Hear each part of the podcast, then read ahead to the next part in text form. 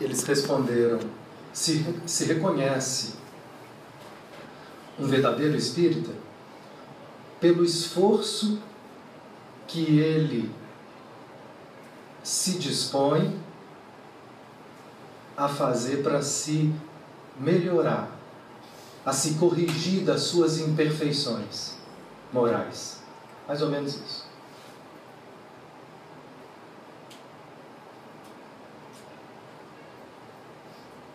Ou seja, o espírita verdadeiro na essência, assim como eu acho que o cristão verdadeiro na essência, não é só aquele que acredita nisso ou naquilo, que faz isso ou aquilo, mas é aquele que está empenhado em se melhorar como pessoa. E aí ele continua perguntando: e como que a gente corrige as nossas imperfeições? Resposta: um sábio já vos disse: conhece-te a ti mesmo. Então, essas são as instruções que a gente recebeu e recebe por toda parte, muito antes de Cristo, um convite para se conhecer como um caminho de libertação. E nós muitas vezes não sabemos como. E aí ele ainda pergunta: e como? Aí ele faz, ele responde: Santo Agostinho fazia assim. Santo Agostinho tinha um método. Qual era o método do Santo Agostinho? Para se conhecer. Toda noite, antes de deitar, não era na cama deitado, com a cobertinha já assim, não. Porque às vezes a gente vai fazer a prece, né? Já com a cobertinha, já com os olhinhos fechados, no meio da prece, ó, você já foi. Não é assim? Não era assim, não. Antes de deitar na cama, você estava lá, ia fazer um trabalho consigo mesmo. Qual era o trabalho espiritual que ele fazia? Ele se perguntava: o que que hoje eu fiz que seria condenável? O que hoje eu fiz que está em desacordo com as leis divinas? De uma forma mais ou menos assim, é isso que ele se perguntava. Então era um autoconhecimento muito associado aos princípios espiritualistas e religiosos dele. Esse era o método de Santo Agostinho. Em 1950 e poucos, sei que eu faço com esse negócio, nós, a gente está vendo desde 1800 a psicologia chega, né? nós estamos vendo a humanidade se aprimorar, a humanidade ampliar na sua consciência. Né? Na mesma época que surge o Espiritismo, surge a psicologia com sua é, ênfase mais é, impactante com Freud, com Jung, vem trazendo novos conhecimentos, novas possibilidades. E em 1900 e pouco, vou precisar a Eva Pierracos traz, através de um ser que se apresentou para ela como guia, um outro método de autoconhecimento.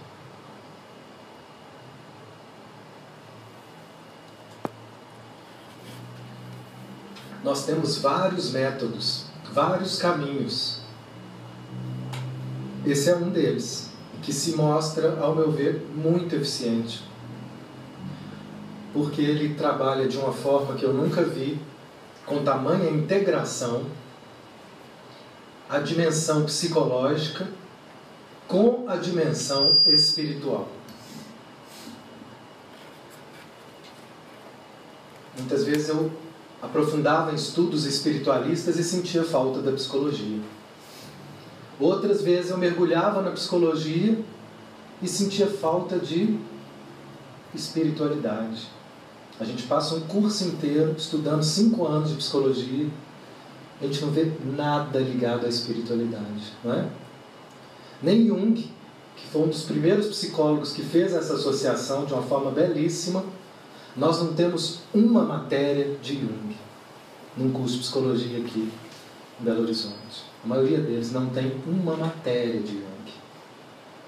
Então a gente precisa ir por fora, buscando, garimpando, pesquisando. E nessa pesquisa eu encontrei o guia. Tenho a alegria de dividir com vocês. Isso que para mim é o que dá é, é o que dá mais sentido de ser compartilhado, de ser falado, é o que eu acho que é de mais útil. Caso contrário, a gente vê outras coisas, compreende, acha interessante, mas a pergunta a se fazer é em que que isso é útil na minha transformação pessoal. Então, às vezes a gente tem um monte de coisa muito interessante, mas que não nos ajuda a lidar com os nossos dilemas. O guia ele tem nos ajudado. A palestra de hoje a número 95. Todas essas palestras elas estão disponíveis no site da Oficina da Alma, assim como no site do, do Petwork. O site da Oficina da Alma é Oficina da Alma BH. Lá tem as palestras em escritas e em áudio.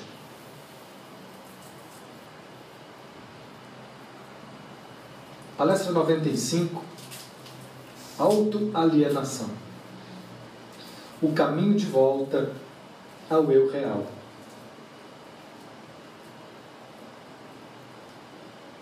Ele começa dizendo sobre o nosso estado de consciência humana.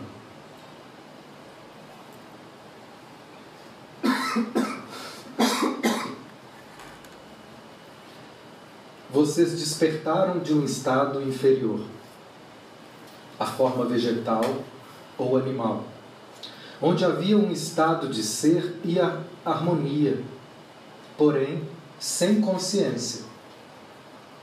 Agora, vocês ainda não alcançaram um estado de ser. Não estão em harmonia com consciência. Esse estado intermediário representa a luta humana. Então, nós estamos nesse estado intermediário onde a gente é, está tentando voltar para um estado de harmonia consciente. Porque se a gente pensar, né, os animais, o reino vegetal, eles estão numa, numa harmonia completa. Eles vivem num. Eles não têm um dilema de consciência, eles não. Eles vivem num, num estado de integração com a vida, eles fazem o que tem que fazer e aquilo ali não, não há outra opção, eles estão imersos. Imersos. Aqui, quando a gente desperta a nossa consciência, começam dilemas e conflitos. E todo o nosso trabalho passa a ser a gente alcançar estados de consciência em harmonia.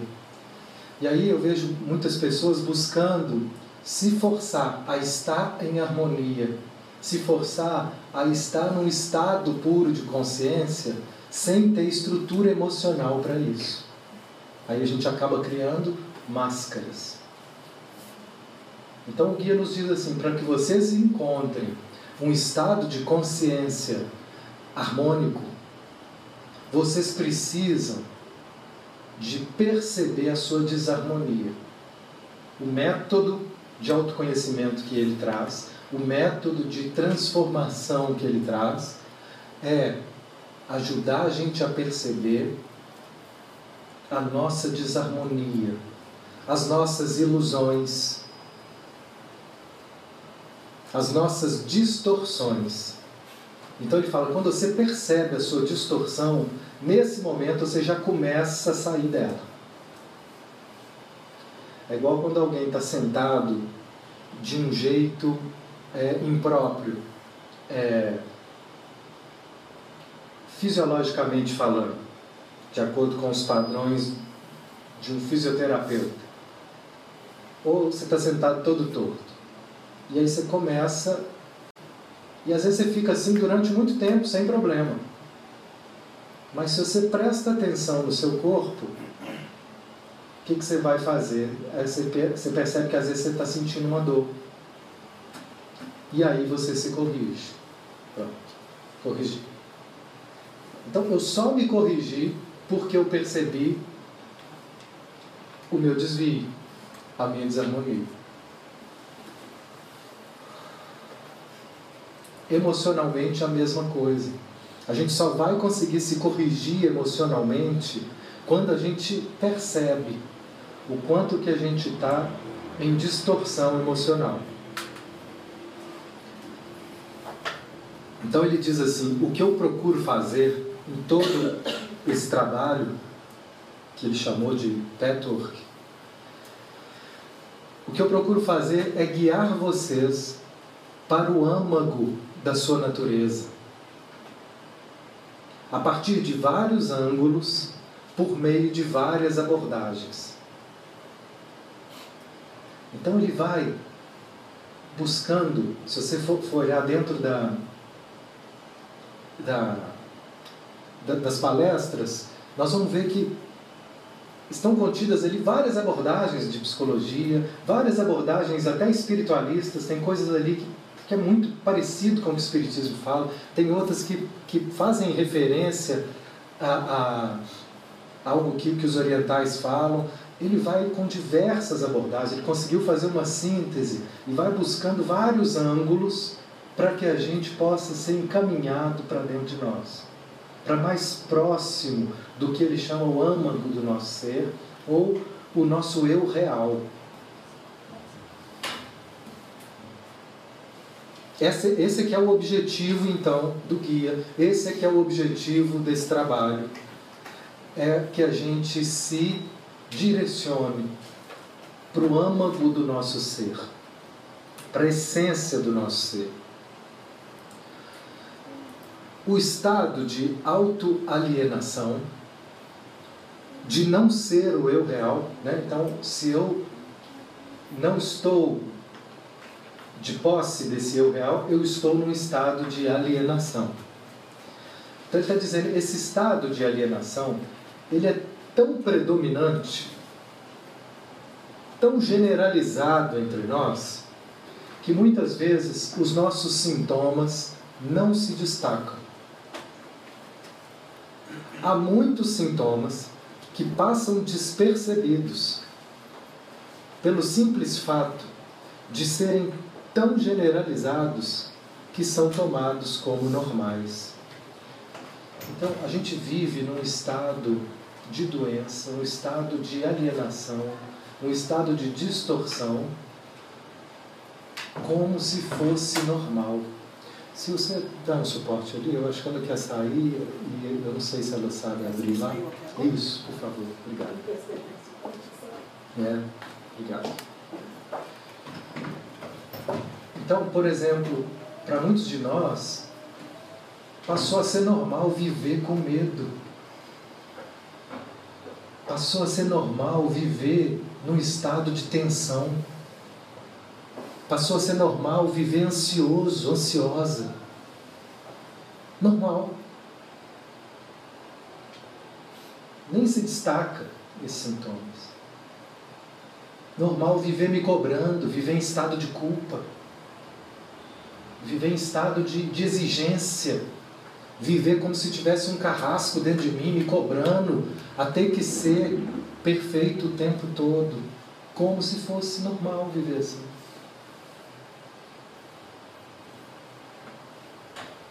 E aí ele fala, gente, isso é um estado de alienação. Viver assim é estar afastado do eu real. Então ele vai começar a nos ajudar a perceber o que, que é estar perto do eu real e quais são os sintomas que a gente pode ter mais clareza, que são sintomas de doença, de alienação, de distorção. Uma forma de determinar a autoalienação é descobrir em que áreas da vida de vocês é, vocês se sentem impotentes em que áreas da nossa vida a gente sente presos em situações que estão fora do nosso controle. Então ele convida a gente a perceber assim, é, tem coisas que a gente se conformou, tem coisas que a gente acredita que não, não são possíveis de ser resolvidas. Tem coisas que a gente se sente tão impotente que a gente desistiu de cuidar, desistiu de mudar. Ele fala: Isso é uma alienação. Porque a gente pode mudar tudo. A gente pode mudar nossa forma de ver. Ele fala: Porque vida é mudança. A autoalienação é o resultado de um problema não resolvido. Olha que interessante. Tudo aquilo que ficou mal resolvido na nossa vida se transforma num estado de alienação para nós. Então, por exemplo, se eu tive um problema com minha mãe, com meu pai, e esse problema me fez sentir desvalorizado quando eu era menino, criança. Eu vou levar para as minhas relações um estado de alienação em relação ao meu valor próprio. Eu vou levar para as minhas relações uma baixa autoestima que me aliena da minha condição real.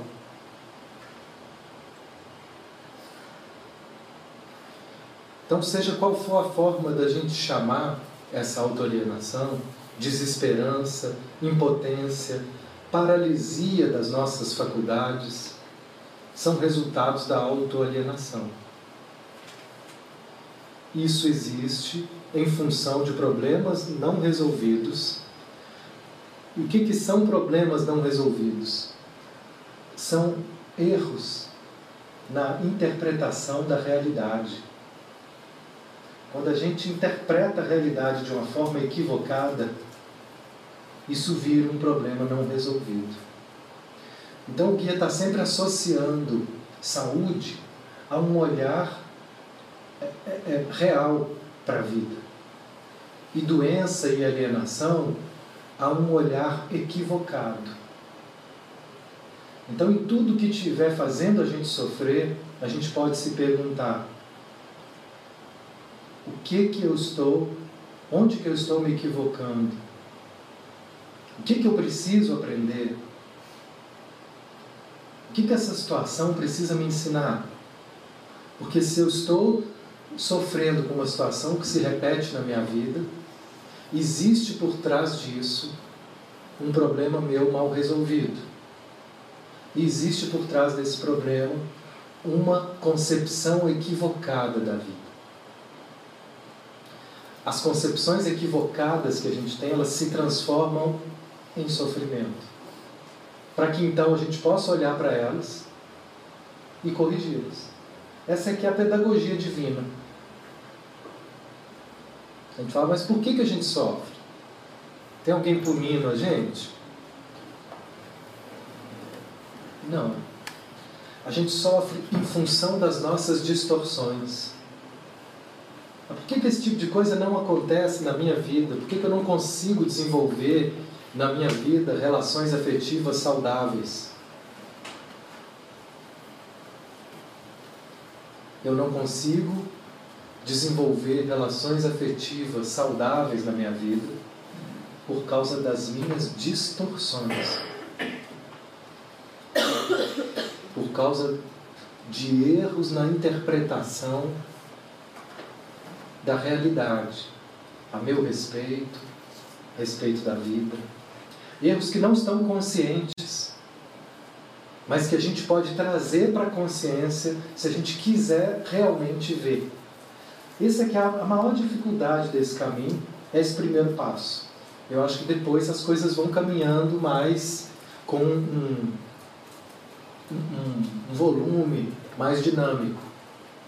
Mas o primeiro passo é o passo daquele cego que chega para Jesus e fala: Senhor. E ele, Jesus olha para ele e pergunta para o cego: O que queres que eu faça? O que queres? Parecia tão óbvio, mas o cego precisou falar. Eu quero ver. Esses cegos somos nós. Mas às vezes a gente não vai até o Cristo para pedir para ver. E é esse o convite o tempo todo, que a gente possa ir até o Cristo, até Deus, ou mesmo até esse âmago do nosso ser e pedir com vontade de quem quer de verdade. Eu quero ver. Onde que eu estou me perdendo para que a minha vida esteja assim? Porque nós somos responsáveis por tudo que está acontecendo conosco o tempo todo.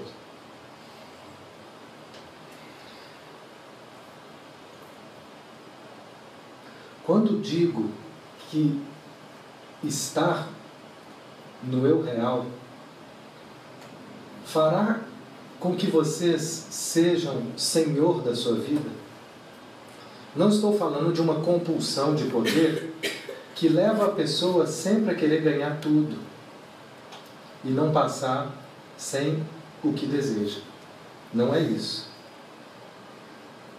Eu quero dizer que, devido a uma quantidade mínima de problemas interiores, suas forças operam de maneira construtiva e produtiva. Olha que interessante isso. Não ficam paralisadas por causa de má gestão interior. Então, olha o que, que paralisa as nossas forças: má gestão interior. Ele está falando, não é que vocês não vão ter problema, não é que vocês não vão ter frustração, não é isso não. É que vocês vão ter uma, uma gestão melhor. Quando isso acontecer, vocês vão ter uma capacidade de gestão interior melhor para digerir as frustrações, para digerir as dificuldades, para aceitar que vocês não, não têm que ser perfeitos, vocês não têm que ser os melhores, vocês não têm que ser gloriosos. Aceitar que vocês podem ser pessoas comuns. Isso é terrível para o nosso ego, que quer ser sempre especial, quer ser sempre mais. Então,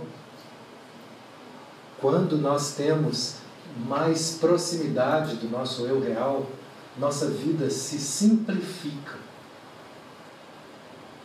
E aqueles problemas que a gente pensar, o que faz a gente sofrer, ele vai falar um pouco disso agora. É muito mais o quanto que eu complico as coisas do que as coisas em si. Essa má gestão interna você pensar, né? Às vezes um amigo meu falou, Matheus, minha vida é ótima. Minha vida é ótima. Eu fico até meio constrangido assim de, de, de não estar feliz o tempo todo, porque minha vida é ótima. Ela só não é perfeita porque existe uma má gestão interior.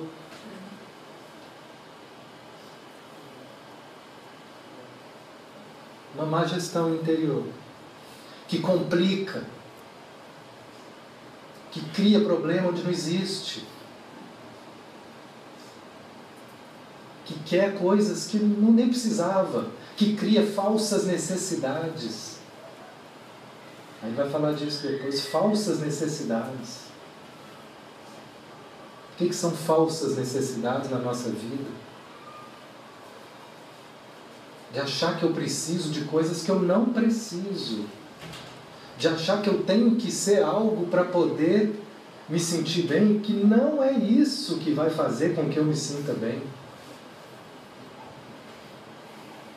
Falsas necessidades. E às vezes então a gente perde até a consciência das nossas reais necessidades. E que se a gente puder assumir as nossas reais necessidades, já é tanta coisa. Isso já é um avanço tão grande, que é o que o Guia fala nessa palestra.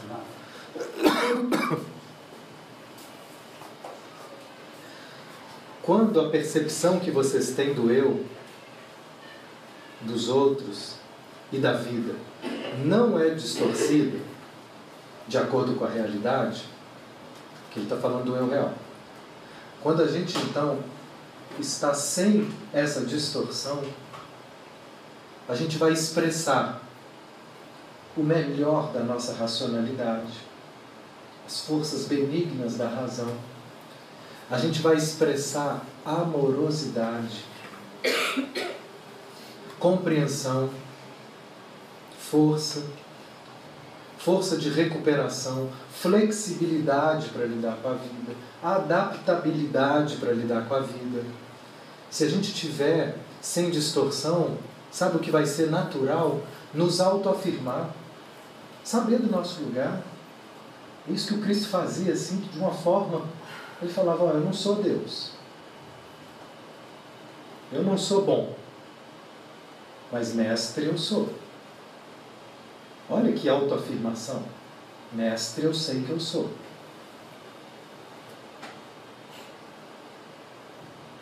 É saber o, o valor do nosso lugar como pessoa, como ser humano. Para algumas pessoas isso é tão difícil se autoafirmar, tão difícil se apropriar do seu valor. E para outras, é o outro oposto. Se acham tanto que é difícil se igualar, porque se acham demais. Então nós estamos falando de uma autoafirmação saudável, de uma criatividade. Tudo isso são forças, são habilidades que o eu real está dotado então aqui ele está confessando para nós uma visão muito humanista do guia. O que, que ele está dizendo para nós? A essência do ser humano é boa, é amor, é benigna, é criativa. Olha que bonito. O ser humano é isso. Ele só não parece isso porque ele está em profundas distorções. Em estado de distorção, o ser humano é agressivo, o ser humano ele é confuso, o ser humano é hostil, em estado de distorção.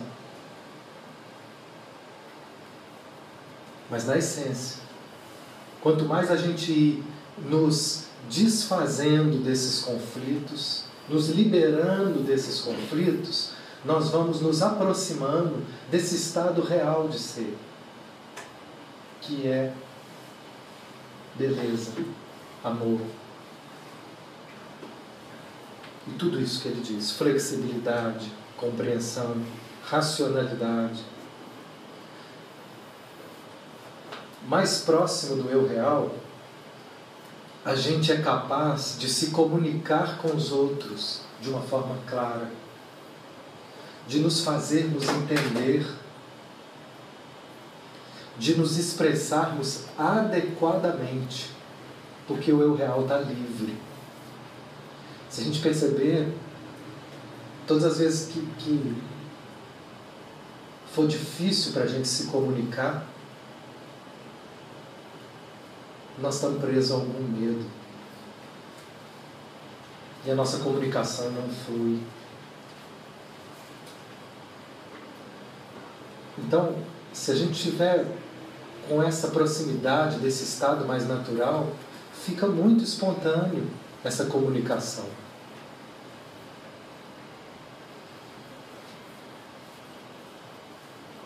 O ser real de vocês está inativo por causa da percepção distorcida da realidade e da percepção distorcida de alguns fatores da sua vida. Então, de novo, ele está afirmando isso. quanto mais distorção, mais distante do eu real. E quanto mais a gente é capaz de ver a realidade, de ver a verdade mais próximo. Por isso é que o Cristo falava: a verdade vai te libertar. Aí vai casando tudo. A gente vai compreendendo psicologicamente o melhor o, o Evangelho. Quando ele diz que é o encontro com a verdade que nos liberta.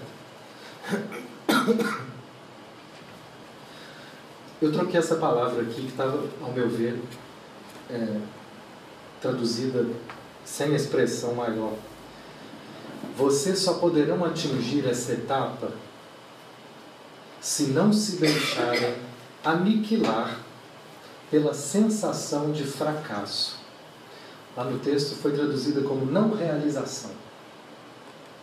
Eu entendi que não realização é uma experiência de fracasso. Só que essa palavra eu acho que ela é mais forte do que não realização. Não realização ela amenizou um pouco, né? Na verdade, amenizou muito, né? Na verdade, é uma experiência de fracasso. Como que a gente lida com os nossos fracassos? O Jung falava na teoria dele que todo complexo que é criado por trás dele existe um fracasso. Diante do fracasso, a gente cria complexos doentios. Por quê? Que é tão difícil lidar com o fracasso. Olha as perguntas que o guia faz para nos ajudar. Porque isso, gente, é algo cotidiano. Isso é algo que faz parte da vida de todos nós. Todos nós temos experiências de fracasso na nossa vida. A gente pode até não dar devida importância para elas, a gente pode até não reconhecê-las, mas pode ser um fracasso em relação ao que eu gostaria que fosse a minha relação com meu pai, ao que eu gostaria que fosse a minha relação com meu marido, ao que eu gostaria que fosse a minha relação com os meus filhos, ao que eu gostaria que fosse a minha relação com a minha profissão, ao que eu gostaria que fosse, com qualquer coisa que eu gostaria muito que fosse e não pôde ser.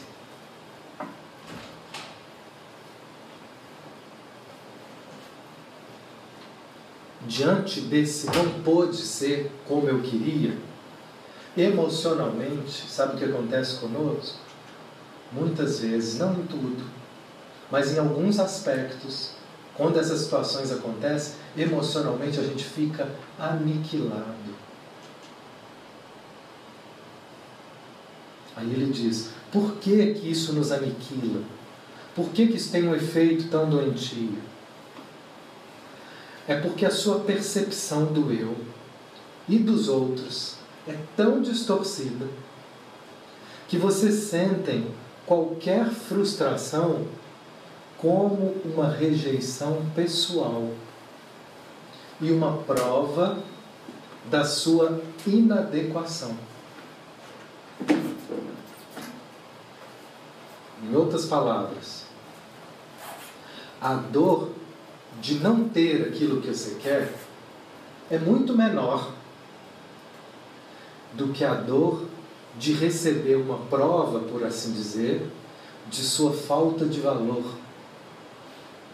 de sua inadequação. A maior dor é a gente sentir que a gente não é amado,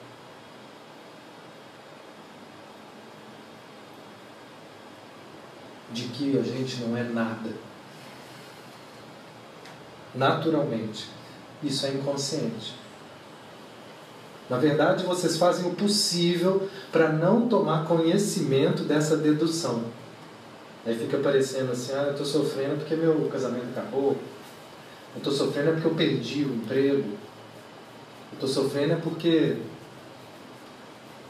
Fulano se afastou de mim, eu perdi um amigo que não quer mais ser meu amigo, que ficou de mal. Está parecendo que o meu problema é esse. Mas ele está falando que o seu problema não é esse. O seu problema é como que você passa a se ver quando isso acontece. É como que você se sente diante dessas frustrações. É o quanto que você passa a sentir que você não tem valor, você não vale nada. Se você valesse, ele não teria ido embora. Olha o que a gente faz conosco. Isso é a nossa interpretação. Isso é a má gestão interior. O que, que eu fiz de errado para isso ter acontecido comigo?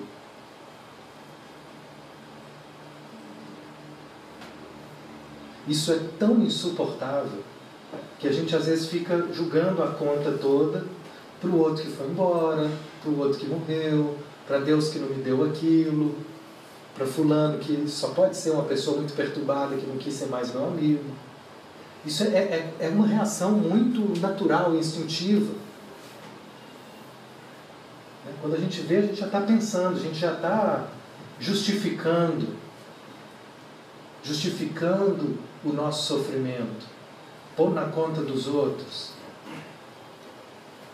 Pelo tanto que é difícil assumir a dor que a gente sente de não ser, de não se sentir amável, de não se sentir importante, de sentir que não tem valor. Como é insuportável para nós sentir que a gente não tem valor.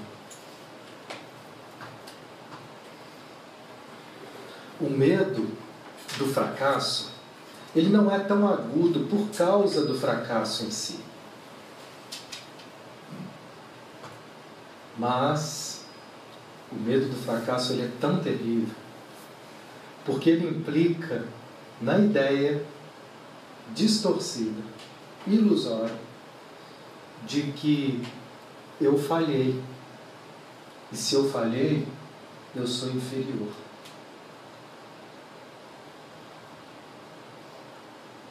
Olha o que, que o guia está nos apresentando. Ele está dizendo assim: olha o que, que faz você sofrer. Aí você pode falar, mas eu não estou percebendo isso não. Ótimo. Talvez você não esteja ainda da, é, não esteja dando a devida atenção às suas reações emocionais. Começa a dar. É isso o convite. Começa a perceber quando você fica muito chateado com alguma coisa, ou aquela coisa que te chateou muito no passado, começa a perceber o que que no fundo te trouxe mais dor nessa situação? Porque o que ele fala é o seguinte: tudo que eu afirmo para vocês, eu não estou falando para a sua parte racional. Que a nossa parte racional, ela ah, tá, pode achar isso interessante, mas isso não tem grandes alcances ele diz: o que eu estou falando para vocês, eu estou falando é para essa dimensão emocional. E aí eu pergunto para vocês: qual o tipo de relação que vocês têm com a sua dimensão emocional? Qual o tipo de relação que vocês têm com essas reações emocionais que a gente tem todo dia? Ah, eu nem percebo. Ah, então isso aqui não vai fazer sentido para você. Porque o que o guia está falando é algo mais profundo. É algo para a gente começar a perceber quem não percebe. E quem já está vendo, vai ver, olha, não é que é? Não é que é isso? Porque ele está dizendo algo que é profundamente humano. O que está em, em, acordo assim, com, com, a, com a psicologia de uma forma né, tão, tão clara.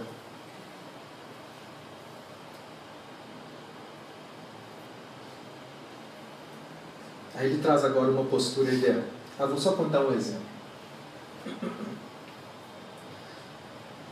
É, uma pessoa que uma vez conversou comigo, que ela fez um trabalho e ela é uma pessoa muito competente, mas muito exigente, muito perfeccionista. E geralmente os perfeccionistas eles são competentes, porque eles não se permitem errar. Eles não se permitem falhar, então eles têm que fazer tudo muito certinho o tempo todo. Aí, aí geralmente fica bom. Só que eles sabem o preço que eles pagam para ter tudo certinho. Não é assim? Quem ri aí é porque sabe como é que é. Se ri alto é porque o negócio está feio, né? A gente sabe, a gente sabe a dor que é ser perfeccionista. E na verdade todos somos.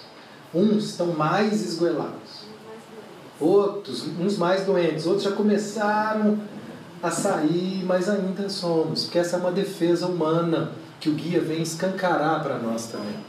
Nós criamos essa forma de ser para tentar nos defender da nossa sensação de inferioridade, de baixa autoestima. Então a gente desenvolve essa forma perfeccionista. Essa pessoa, como nós, ela também era bem assim e tinha muito costume de fazer belos trabalhos e as pessoas ficarem muito satisfeitas.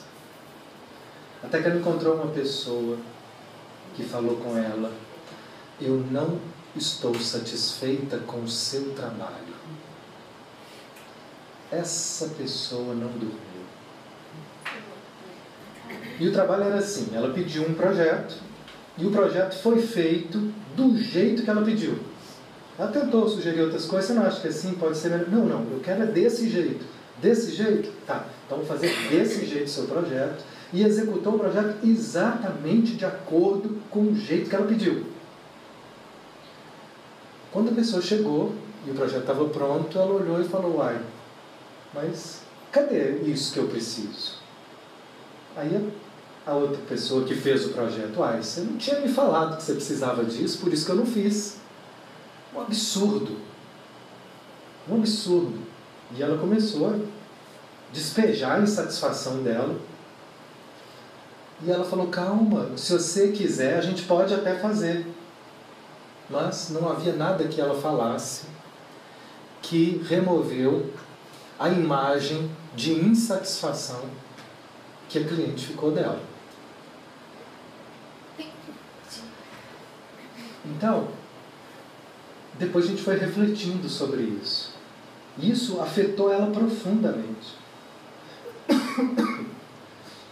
Se a gente for olhar, ela não fez nada que justificasse essa insatisfação. Porque tudo que foi pedido foi feito. Só que a pessoa ela se deu conta que a escolha dela, que ela fez, não estava exatamente de acordo com o que ela queria e pôs a culpa na moça que fez o projeto. Quando ela viu que a outra não gostou, imediatamente dentro dela disparou essas imagens de fracasso.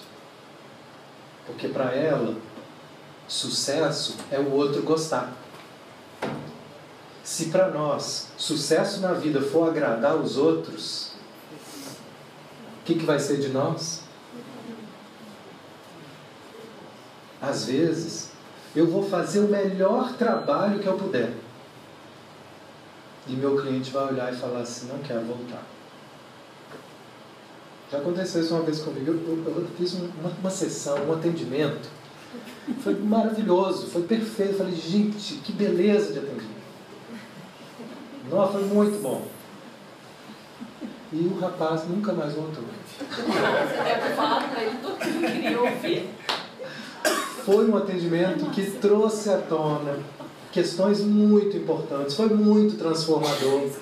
E era uma pessoa que estava num outro tipo de tratamento que era tão racional, tão superficial, que era um tratamento que ele estava ali, ó, acostumado a não se haver com essas coisas dolorosas, importantes e transformadoras.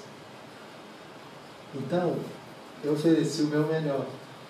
Mas o meu melhor não foi exatamente o suficiente, o que ele queria naquele momento. Nunca mais voltou. Talvez foi tão bom, tão bom que uma sessão foi suficiente. Não, não acredito, não creio, não creio. Uma sessão, Silvana, foi suficiente para ele descobrir assim, não quero descobrir mais nada.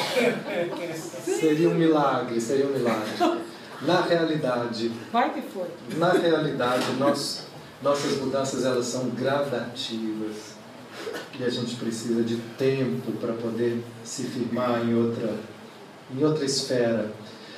Então, mas esse caso foi um caso que, que não abalou o meu valor como profissional. É, eu já tinha muitos anos de, de prática e eu entendi que para ele foi difícil. Mas quando a gente está nesse estado de distorção, quando a gente está no estado de insegurança, e a gente então se vê, e não abalou nesse caso com esse cliente, mas às vezes abala em outras situações, em outras relações, aí eu vejo que, que abala quando você percebe que aquilo que você faz não é suficiente para que o outro fique feliz com você. E aí ativou nela o quê? Esse estado de fracasso. Se eu fracassei, se o outro não gostou é porque eu fracassei. E se eu fracassei é porque eu não tenho valor. E aí ela ficou perturbadíssima. Até ela conseguir refletir, prestar atenção nisso, compreender e separar as coisas. Ó, uma coisa é o que você fez, outra coisa é o seu valor, e outra coisa é ela, com a dificuldade dela, né? o cliente com a dificuldade dele de ficar satisfeito com a escolha que ele fez. Então, aqui ele diz assim: o que seria uma postura ideal dentro do eu real? A pessoa não alienada de si mesma, ela percebe a riqueza da sua própria individualidade. Né? Ela se aprecia como alguém rico por ser do jeito que eu sou. Percebe o poder que tem. Confia em si porque consegue renunciar e assim não sente compulsão nem ansiedade. O Guia fala em outra palestra que por trás das nossas compulsões e ansiedade existe uma dificuldade muito grande da gente renunciar às falsas necessidades. A pessoa não alienada, ela relaciona-se consigo mesma e está em contato com o âmago do seu ser. E assim ela pode se relacionar com os outros. Tudo isso acontece, olha que interessante, sem que a pessoa se superestime.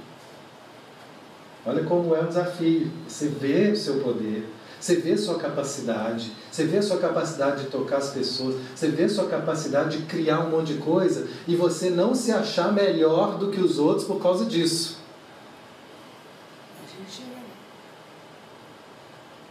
Ela não precisa ser toda glória e perfeição.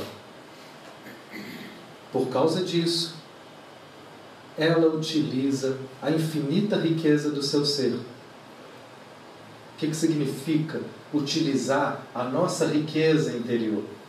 Significa a gente conseguir afirmar de verdade a nossa força. Eu sou forte. Tenho inúmeras possibilidades. E se surgirem dificuldades externas, posso superá-las. Primeiro encarando-as sem disfarces, depois me dispondo a lidar com elas de fato e não superficialmente só para manter as aparências. A maioria das nossas dificuldades a gente lida com elas superficialmente para manter as aparências de que está tudo bem. Eu não preciso ser ótima. Olha que, que alívio. Você não precisar de ser ótima. Você não precisar de ser ótimo. Não é um alívio isso?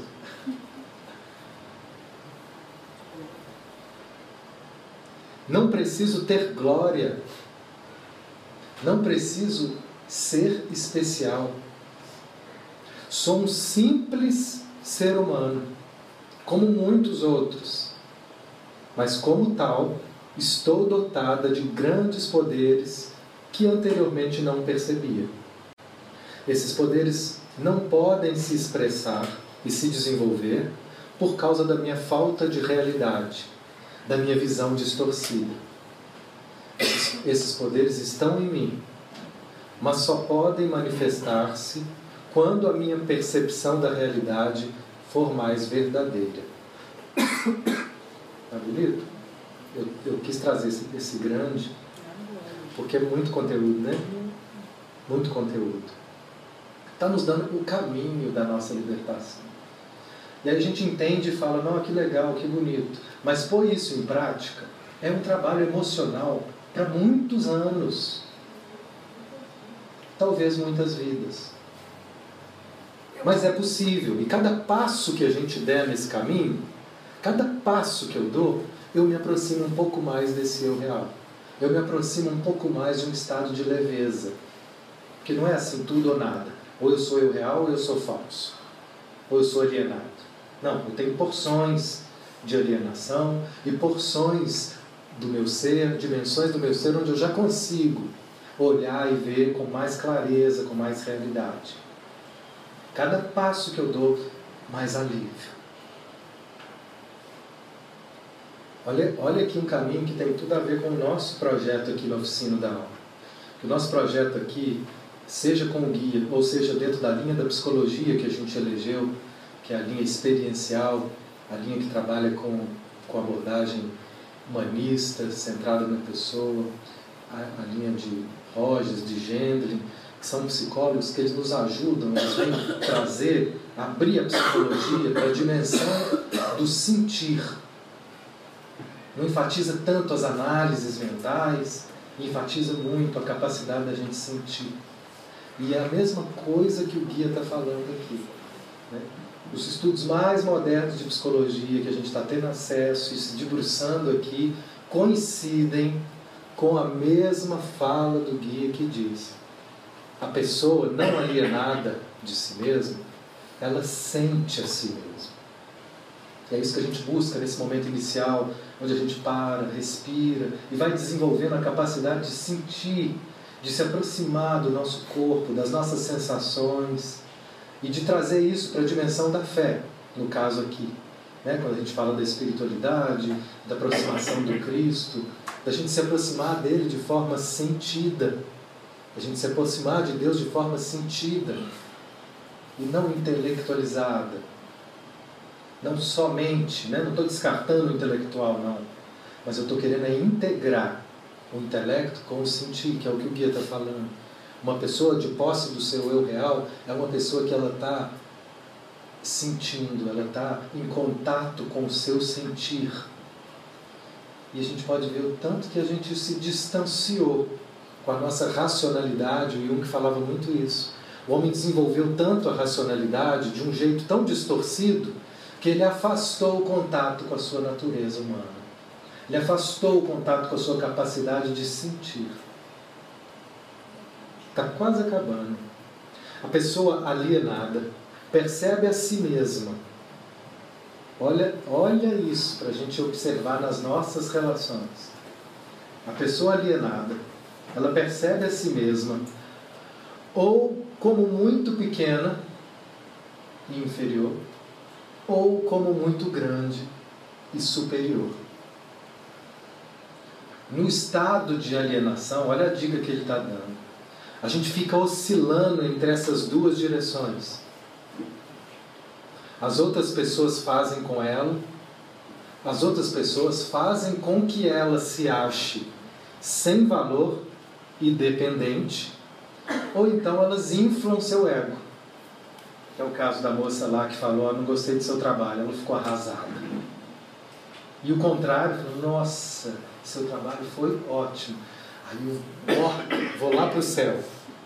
Não é que eu não posso ficar satisfeito com o elogio, porque é bom, né? Ser reconhecido é uma necessidade real.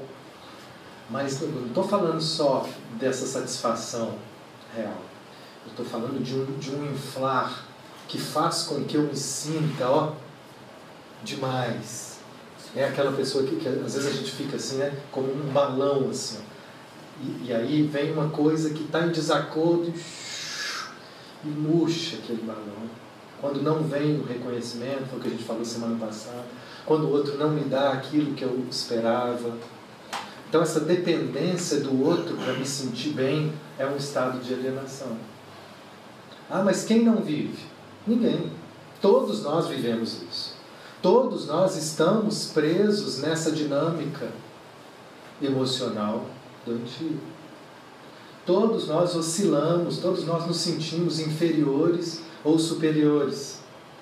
Ele dá a dica assim: a pessoa que opera a partir do eu real, ela não percebe a si mesma como inferior ou superior aos outros. Olha que legal. Ela pode ver a deficiência dos outros, mas isso não faz se sentir superior a elas. Ela pode observar nos outros qualidades que lhe faltam,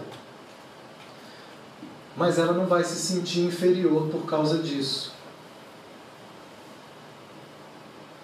Quanto mais você se acha sem valor, quanto mais a gente acha que a gente não é nada, olha, olha que dica. Num cantinho do seu ser, num cantinho oculto da personalidade, mais vocês tendem a superinflacionar seu ego.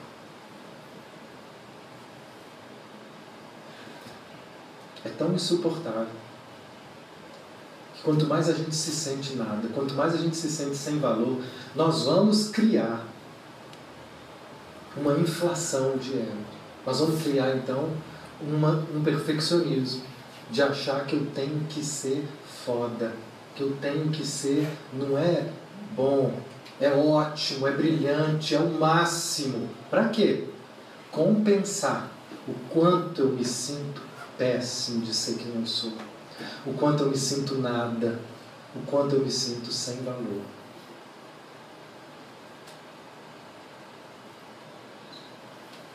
Não é demais isso? Última no momento em que vocês perceberem a irrealidade a seu próprio respeito, quando vocês perceberem em vocês isso tudo que ele está trazendo, ele está trazendo isso aí, a gente trouxe isso para o âmbito intelectual nosso. De vez em quando eu ainda faço aqueles exercícios, né, aquelas perguntas para a gente poder ir para mais perto da nossa experiência. Hoje não vai dar tempo. Mas quanto mais a gente perceber isso que ele está trazendo na nossa prática e na nossa vida,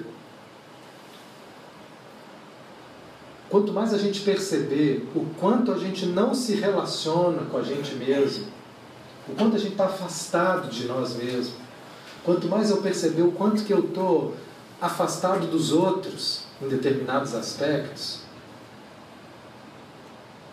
quanto mais eu perceber a minha alienação, mais eu vou ter condição de me livrar dela.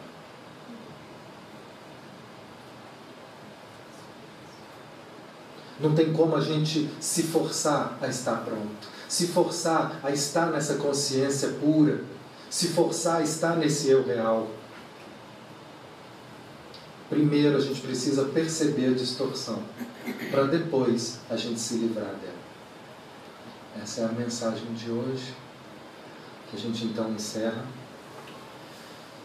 Convidando então a todos a desenvolver nesse momento um estado de gratidão por tudo aquilo que pôde chegar até nós ao decorrer dos séculos e dos milênios, pelas almas já libertas, pelas almas que conseguem ver a realidade com mais clareza e trazem para nós convites que trazem para nós caminhos a nos guiar a dar os mesmos passos de libertação e transformação. Que assim seja.